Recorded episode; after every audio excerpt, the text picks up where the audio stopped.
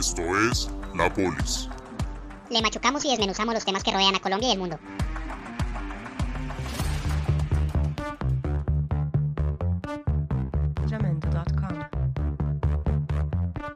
Hola, ¿qué tal? Soy Nicolás Clavijo. Bienvenidos a este nuevo espacio de periodismo y opinión. Yo y mi compañero Daniel Celis le machucamos y desmenuzamos los hechos que rodean a Colombia y el mundo.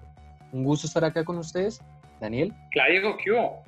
Hoy tenemos un tema que ha sido bastante controvertido en la opinión pública per se, en los medios de comunicación y en sus protagonistas, los trabajadores. Entonces, Clavijo, cuéntenos cuál ha sido esa machucada y tergiversación que se ha vivido en redes sociales.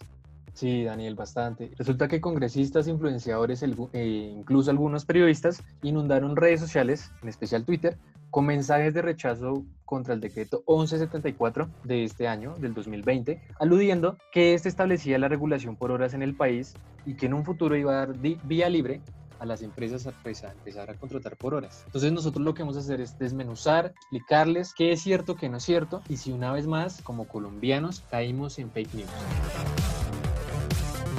Bueno, Clavijo, comencemos a desmenuzar esto. Lo primero que hay que tener en cuenta es que este decreto es denominado piso de protección social. ¿Qué quiere decir esto? Puede sonar obvio, desafortunadamente no lo es, pero en Colombia la población productiva activa debería tener acceso a protección social. ¿Qué incluye hoy en día esto? Acceso a salud, beneficios económicos que normalmente son periódicos, riesgos profesionales y pensión, ya sea para un régimen de prima media o un régimen de ahorro individual. Y pues claro, de entrada, este decreto es muy bonito porque busca que la población económica activa que debegue menos de un salario mínimo entre a la formalidad. Y pues bueno, esto es importante tenerlo en cuenta a corto plazo. ¿Por qué? Para resumir esta carreta, según cifras del DANE, Colombia tiene 22 millones de trabajadores activos, de los cuales 9 cotizan salud y pensión. Estos no entran al primer piso de protección social, hay que tenerlo en cuenta, pero usted se preguntará qué pasa con los otros 13 millones. Y el 75% están en el campo colombiano y el 25% según el DANE, los que usted ve en la calle, los chaceros, los coteros, los que la señora que vende tintos, están en el rebusque.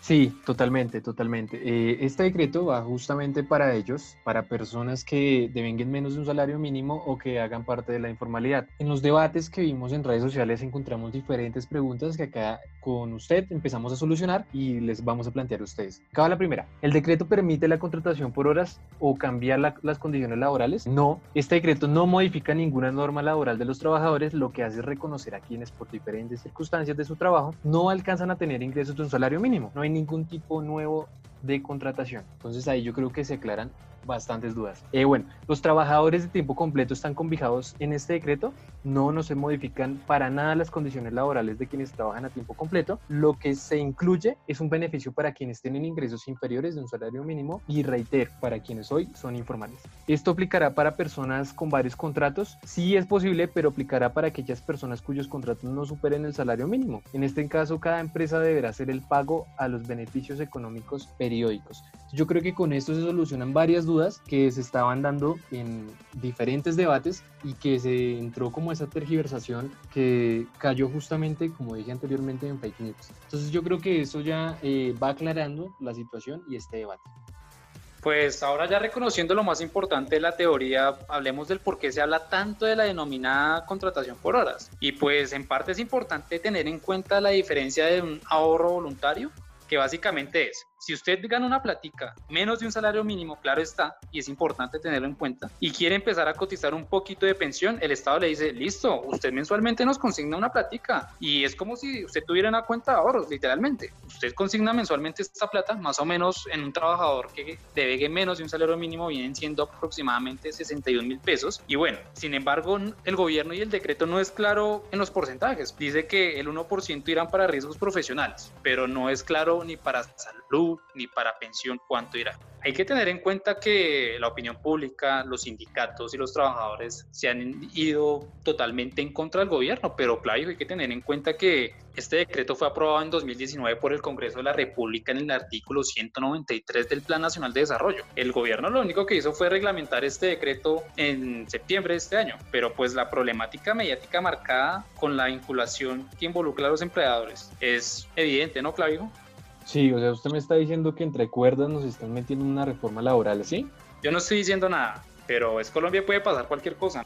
Sí, puede ser. Bueno, pues para aclarar un poquito más esas dudas, si los empleadores podrían o no cambiar el momento o la manera de contratar a sus trabajadores, y la respuesta es que no, no lo van a poder hacer. La Unidad de Gestión Pensional y para fiscales, la UGPP, hará la vigilancia de todos los em-, empleadores y trabajadores, con lo cual no se le podrá hacer trampa a la ley. Y si lo hacen, obviamente se someterán a elevadas sanciones. Yo creo que ahí eso le aclara un poquito sus dudas respecto a ese tema. Y además se habló de si se va a eliminar o no la posibilidad de acceder a una pensión y la respuesta también es no. Al contrario, los regímenes pensionales siguen igual. Lo que se reglamenta es la posibilidad para quienes ganan menos de un salario mínimo y puedan empezar a ahorrar para su vejez. En ese caso, como usted lo mencionaba, chaceros, bueno, todo lo que abarca la informalidad. Entonces me parece supremamente acorde a lo que usted está diciendo. Y por último, quisiera decirle que este decreto, si este decreto permite o no la contratación por horas y el cambio de condiciones laborales, que era también un punto clave en esto. La respuesta también es no. Este decreto no modifica las normas laborales existentes de los trabajadores, lo que hace reconocer a quienes por diferentes circunstancias de su trabajo no alcanzan a tener ese ingreso del salario mínimo que tanto mencionamos acá. Hay que tener en cuenta algo importante y es que mucha gente vive en la burbuja de las grandes ciudades, pero vayámonos con la desinformalidad del, del agro y la realidad es que una persona, allá bien trabajan por jornales, les sirve mucho devegar por horas y tener acceso aunque sea un poco de pensión, porque pues sabemos que el régimen pensional en Colombia solo se pensionan dos de cada diez personas. Entonces, pues, de ahí a que se haga realidad, no sabemos. Sí, sí, totalmente. Eh, igualmente, hablando de eso, otra duda que surgía respecto a eso es si se permite que los empleadores contraten sin límite por debajo del salario mínimo. O sea, quiere decir que si las empresas podrían llegar a contratar a partir de personas que solo devengan menos de un salario mínimo o que vengan de la informalidad no una persona que venga de una empresa o que venga más. La respuesta es que no. Este decreto va justamente para esas personas y para ampliar esa solución a la informalidad. Que se dé o no, mm, el tiempo lo dirá, ¿no? Pero pues eso es lo que le puedo decir. Además de que el piso de protección social no altera la normatividad vigente sobre las prestaciones sociales. O sea, este decreto es una respuesta a quienes en la actualidad perciben ingresos por debajo de un salario mínimo, nada más. Pues le cuento que el ministro de Trabajo, Ángel Custodio Cabrera, dejó una opinión bastante débil y de suspicacia en una entrevista que realizó el 3 de septiembre en Blue Radio. Escuchémoslo.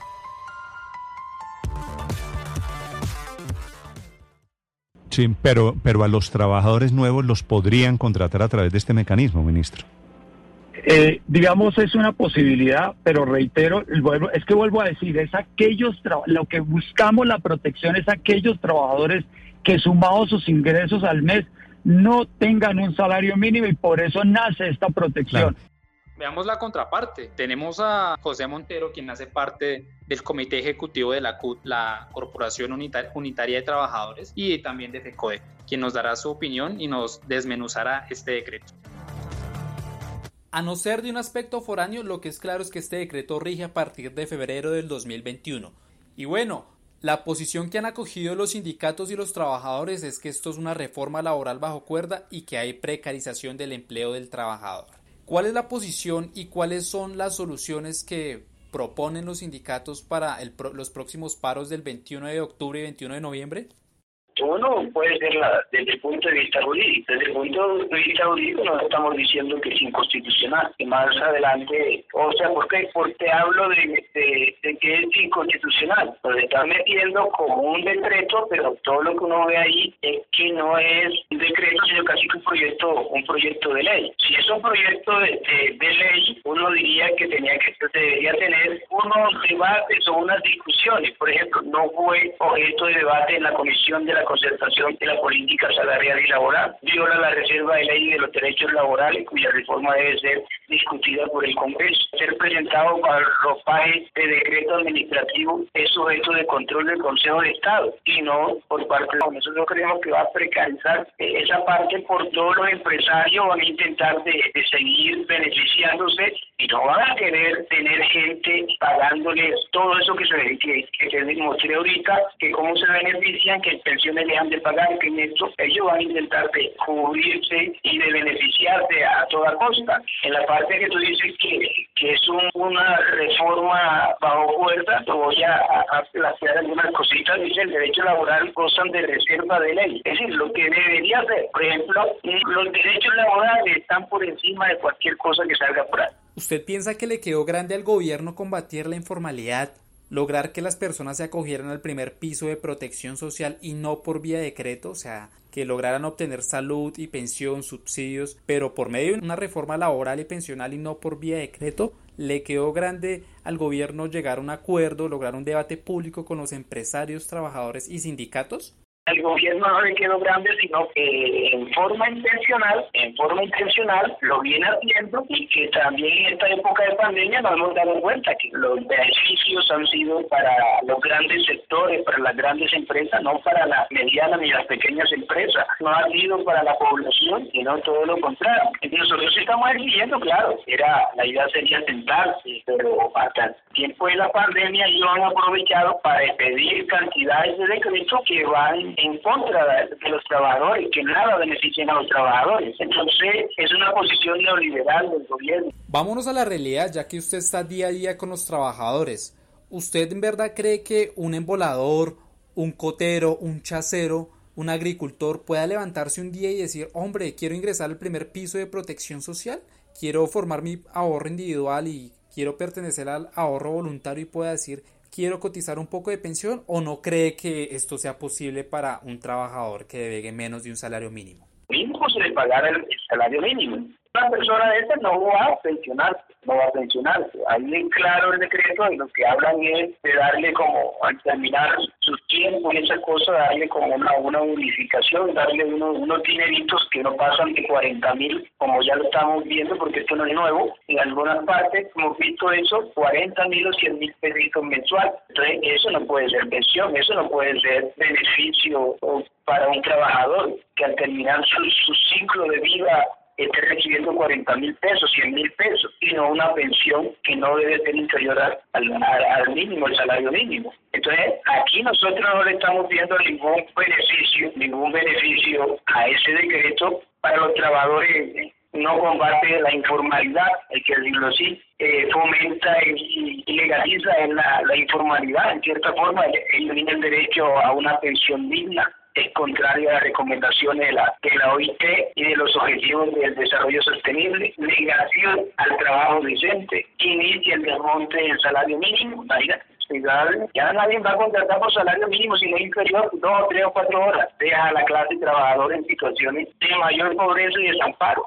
Aumenta la pobreza y la, desigualdad. Ese es el ambiente que nosotros vemos ahí alrededor de, de, la aplicación de ese decreto. O sea, dice, no, yo voy a trabajar dos horas. Pues miren lo que están diciendo la señora eh, yo no sé si es mal llamado, la señora empleada de servicio. Entonces, necesito en la casa que me hagan hacer, pues, contrato por una hora y, y no le voy a pagar las demás cosas. Eh, deberían contratarla ocho horas, tener las ocho horas y que estas personas puedan con los beneficiar de, todo, de las prestaciones sociales y demás beneficios que debe tener un, trabajador. Pero eso es lo que va a ocurrir y, está en peligro los que ya están contratados por ocho horas, porque esos que están contratados, como te lo digo ahorita, por ocho horas es posible que les acaben esos contratos y terminen diciéndole, no, te gritamos por tres o cuatro horas, dos y así sucesivamente. Señor Montero, para que quede absolutamente claro, ustedes en representación de los trabajadores no van a aceptar algo menor al salario mínimo legal vigente? Nosotros totalmente estamos en contra de, esa parte de que se le pague a los compañeros, a los trabajadores, a los empleados se les pague por hora y no aceptamos que sea por debajo del mínimo. Y ya para terminar, ¿cómo repercute este decreto en el régimen pensional? Sabemos los números y es que 8 de cada 10 personas no se pensionan la mayoría pertenecientes al régimen privado. Y lo que es claro es que el régimen pensional, ya sea público o privado, necesita devegantes y necesita gente que cotice pensión. Este, esta entrada al primer piso de protección social de alguna otra forma los aleja o los acerca a ese régimen pensional. Primero que hay que decir que si nos cuesta, que nos dificulta a los que no estamos en estas condiciones lograr una pensión, imagínate a los compañeros que estén en estas condiciones de trabajo por hora. Entonces los, trabajadores en esta modalidad ya no estarían afiliados en un sistema general de pensiones, sino al mecanismo beneficios económicos, a ese mecanismo que se llama beneficios económicos periódicos, que es una cuenta de ahorro individual que se llama beneficios económicos periódicos, que es una cuenta de ahorro individual y no un mecanismo pensional, en la que los trabajadores al final de su vida laboral van a recibir los ahorros En las próximas semanas se rumora la salida de Alberto Carrasquilla, actual ministro de Hacienda, y la posesión de Luis Alberto Rodríguez, más conocido en el bajo mundo de la política como El Pollo, actual director de Planeación Nacional. Y se espera que haya una reforma tributaria y pensional, lo que le queda al gobierno Duque y puede que en el intento del gobierno de en el intento de reencauchar el empleo y combatir la informalidad puede que haya una buena intención, pero pues es Colombia y puede pasar cualquier cosa. Es probable que se viva la precarización del empleo, como también esperamos que se cumpla la, normativa a largo plazo. Sí, totalmente, totalmente. Eh, cabe aclarar que esta reforma hace parte de el plan de desarrollo que va del 2018 al 2022 de, del actual gobierno del presidente Duque, pues este gobierno ha dejado mucho eh, que desear y muchos vacíos, ¿no? Entonces, pues esperemos que este no sea uno de esos vacíos y que se logre concretar las cosas, porque la verdad es que el país necesita esto y si somos el 51% de informalidad, hay que solucionarlo de alguna manera. A ustedes muchas gracias por escuchar, esperamos que les haya gustado, compártanlo con sus amigos y nos veremos en una próxima oportunidad. Esto es La Polis. Le machucamos y desmenuzamos los temas que rodean a Colombia y el mundo.